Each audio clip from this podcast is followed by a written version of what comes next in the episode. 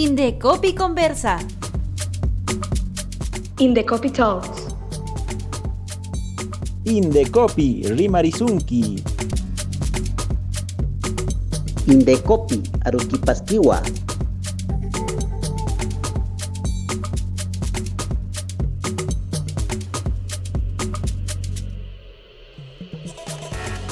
Hola, nuevamente juntos. Te damos la bienvenida y te invitamos a escuchar nuestro podcast Indecopi Conversa.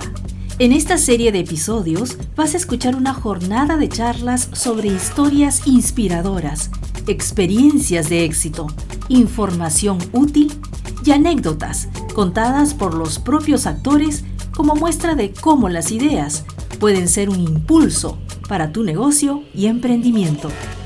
En este episodio vamos a escuchar a Cristian Valdés, especialista en patentes de la Dirección de Invenciones y Nuevas Tecnologías del Indecopi, con el tema Patentes, cuando las ideas adquieren valor.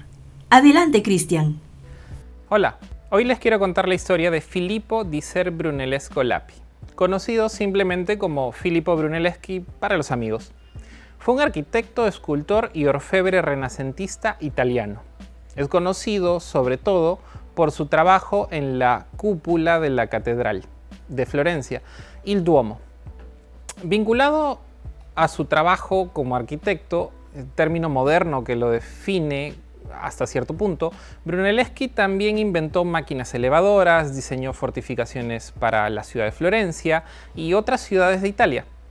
Creó aparejos escenográficos, diseñó un barco de engranajes eh, de elevación, utilizado para levantar y transportar mármol de Pisa a Florencia, dos ciudades de Italia, a través de un río que las conectaba, el río Arno. Es precisamente de ese barco del que quiero hablar un momento. Porque hasta donde se sabe, en 1421, este fue el primer invento en obtener un privilegio real a cambio de divulgar los mecanismos que la componían. Este privilegio le permitía al señor Filipo evitar durante tres años que otros transportistas de mármol copien su mecanismo de transporte y de esta manera el señor Filipo se hacía con el negocio del diseño, la logística de construcción y la construcción misma de las iglesias de Florencia. De esta manera, si alguien copiaba su invento, tenía permiso para quemar los botes y barcazas de los que él consideraba su competencia. De acuerdo con la historia, cuando Filipo se disponía a comenzar la construcción de sus ya famosas iglesias en Florencia, con el privilegio real que había conseguido para proteger Il Valdeone, nombre con el que se le conocía a esta invención, que durante su primer viaje, el de inauguración por el río Arno, tuvo que observar cómo su invención sucumbía ante el peso de la carga y la corriente del río, hundiéndose para siempre en el fondo del cauce y no precisamente esto es lo que uno quiere que le suceda a sus creaciones cuando las fabrica, vende o utiliza. Pero al menos ya al señor Filipo nadie lo va a poder copiar porque cuenta con la protección de lo que conocemos hoy como una patente y porque la barcaza, bueno, se encuentra en el fondo del río. Brunelleschi decía, propongo construir para la eternidad. Y ciertamente fue un genio creativo de su época, al punto en el que seguramente sentó las bases de lo que hoy conocemos como el sistema de patentes, al exigir a los gobernantes de Florencia un mecanismo para proteger sus creaciones contra los gremios de carpinteros y albañiles que ya tenían un largo historial de copias a sus métodos y mecanismos de construcción e ingeniería. Pero, ¿qué tiene que ver Filipo de 1421 con ustedes hoy en 2021? Básicamente porque el día de hoy todos nosotros nos hacemos la misma pregunta, ¿cómo puedo hacer para que mis ideas, mis creaciones adquieran valor? Más aún si la competencia en 1421 y la de 2021 siguen siendo en esencia las mismas, superar y obtener la mayor cantidad de ventajas y beneficios posibles frente a la competencia. Sin la propiedad intelectual esto no es posible. Lo voy a poner en un ejemplo sencillo. ¿Qué pasa cuando ustedes van a una tienda? Y compran un producto, una galleta, una botella de agua, una máquina, ustedes van a intercambiar un valor de dinero a cambio de este producto. Si ustedes no están de acuerdo con este producto, van a la tienda y lo devuelven. Probablemente el vendedor les va a devolver su dinero. Pero ¿qué pasa si ustedes son los que venden este producto y no es un producto en sí mismo, es una idea? Van a divulgar la idea, van a obtener dinero a cambio, pero ¿qué pasa si el intercambio se rompe? Y les devuelven el dinero. Y ustedes les piden que se devuelva la idea. ¿Podemos devolver una idea una vez que ya está divulgada? Reflexionemos entonces unos segundos. ¿Cómo mis ideas pueden adquirir valor para ser utilizadas, transferidas y mantenerlas en secreto de manera segura en el mercado? El valor de las ideas, cuando éstas se materializan en obras, marcas o tecnologías, se encuentran en el registro de la propiedad intelectual de las mismas, y no solo para declararse como su creador, sino para utilizar los títulos de propiedad intelectual para comercializarlas, transferirlas o explotarlas de manera segura sin que otros copien estas ideas. ¿Cuántos de nosotros hemos forrado un cuaderno con el vinil de plástico transparente? Sí, ese que se coloca sobre los cuadernos para protegerlos. Bien, seguramente todos, los todos los, lo hemos hecho tomar el cuaderno, medir el forro de vinil, cortar, eh, doblar las esquinas, pegar con cinta adhesiva, bueno, hasta cierto punto era divertido, pero luego te das cuenta que hacía falta forrar 15 cuadernos más y ya no era tan divertido. Entonces una empresa peruana, Plástico Cinti, se le ocurrió la idea de crear un forro desglosable, desglosable como las servilletas, por ejemplo. Simplemente había que estirar el forro, desglosar y pegar con los stickers hacia el cuaderno. Y ya no había que presentar el forro, cortar con tijeras, a veces salía mal, salía chueco para poder utilizarlo.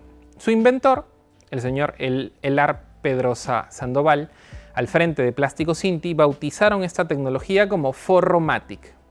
Y como estaban bien asesorados, registraron una marca para este producto. Qué bien, ya podían identificarlo de su competencia en un mercado tan competitivo como el de forros plásticos para cuadernos y libros. Pero bien asesorados sabían que una marca no protege la tecnología detrás del producto, por lo que para evitar las copias de esta tecnología registraron al mismo tiempo en diciembre de 2016 una patente para esta tecnología. Durante el trámite comprobaron la realidad que ya conocían en su rubro la competencia había reaccionado ante esta tecnología y la más grande empresa de forros de cuadernos del país se opuso al registro de esta novedosa invención. Luego de un proceso de oposición en la que cada parte argumentó a favor de su causa, una para oponerse al registro y otra para obtener una patente, en doble instancia el Indecopi otorgó una patente para este novedoso producto. Ahora, ¿ustedes se imaginan si Plástico Cinti solo hubiera protegido el nombre de su producto a través de una marca y no la tecnología que contiene? Es, probable que el día de hoy todas las empresas de forros de cuadernos ya hubieran incorporado estos cambios, emulando a Formatic pero vendiéndolo bajo otro nombre probablemente. Hoy sabemos que la realidad es otra y Forromatic no solo tiene una marca para su producto, sino también una patente para proteger esa tecnología que está detrás, que se utiliza para desglosar y utilizar fácilmente un producto tan convencional el día de hoy. La protección y puesta en valor de las ideas no solo es para grandes empresas como Plástico Cinti, que buscan ganar espacio en un mercado tan competitivo como el que ellos tienen, sino también para proteger ideas que cambian la realidad de nuestro país. Les voy a contar esta pequeña historia. Juan Javier Carrasco y su familia desarrollaron la primera computadora peruana, de estructura ecológica, reciclable, de fácil reemplazo y desarrollada con el objetivo de integrar diferentes tecnologías educativas como ofimática, robótica, domótica, Internet de las Cosas, programación web, en un mismo espacio. Además, cuenta con carga solar y la computadora tiene una durabilidad de 5 hasta 15 años. Fue bautizada como Guagua Laptop. Basada en software libre y hardware no privativo, todo esto sumado a un modelo de negocio en asociación con colegios de zonas rurales, donde el acceso al hardware es ilimitado, principalmente por la falta de fluido eléctrico para mantener las computadoras encendidas. Toda una hazaña que hoy día, hasta donde sabemos, y la situación nos pide que los alumnos estén conectados para clases virtuales, es difícil. Para este proyecto, emprendimiento y ahora empresa familiar, esta hazaña no comenzó en 2020 con la pandemia COVID-19, sino fue pensada tiempo atrás, en 2018, cuando Juan Javier decidió atacar la brecha tecnológica de los colegios no urbanos. Ahora, en 2021, esa brecha no cubierta nos ha jugado malas pasadas durante esta cuarentena y esta pandemia.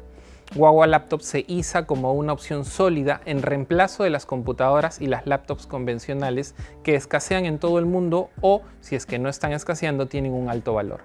Este proyecto, patentado y desarrollado por peruanos, es un ejemplo de lo más importante que resulta proteger por la propiedad intelectual, sobre todo cuando un proyecto provee una solución a una situación futura. Juan Javier no se imaginaba que Guagua Laptop tendría tanto apego o tanta pegada el día de hoy, ya que la pandemia nos ha mostrado realidades duras y nos ha, ayudado a ver más allá de los colegios que sí tienen infraestructura o que sí tienen acceso a electricidad e internet.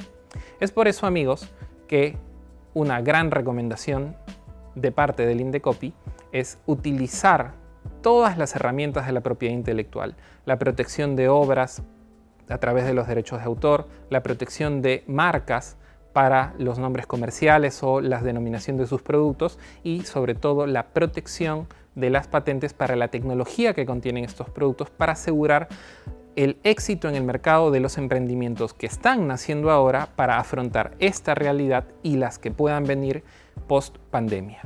Muchas gracias por haberme escuchado. Indecopi Conversa.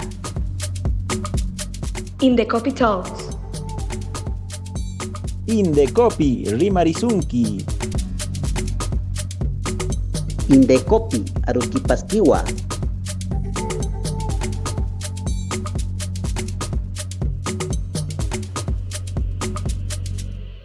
Indecopi Podcast es una producción de la Gerencia de Promoción y Difusión del Instituto Nacional de Defensa de la Competencia y de la Protección de la Propiedad Intelectual, Indecopi, Lima, Perú.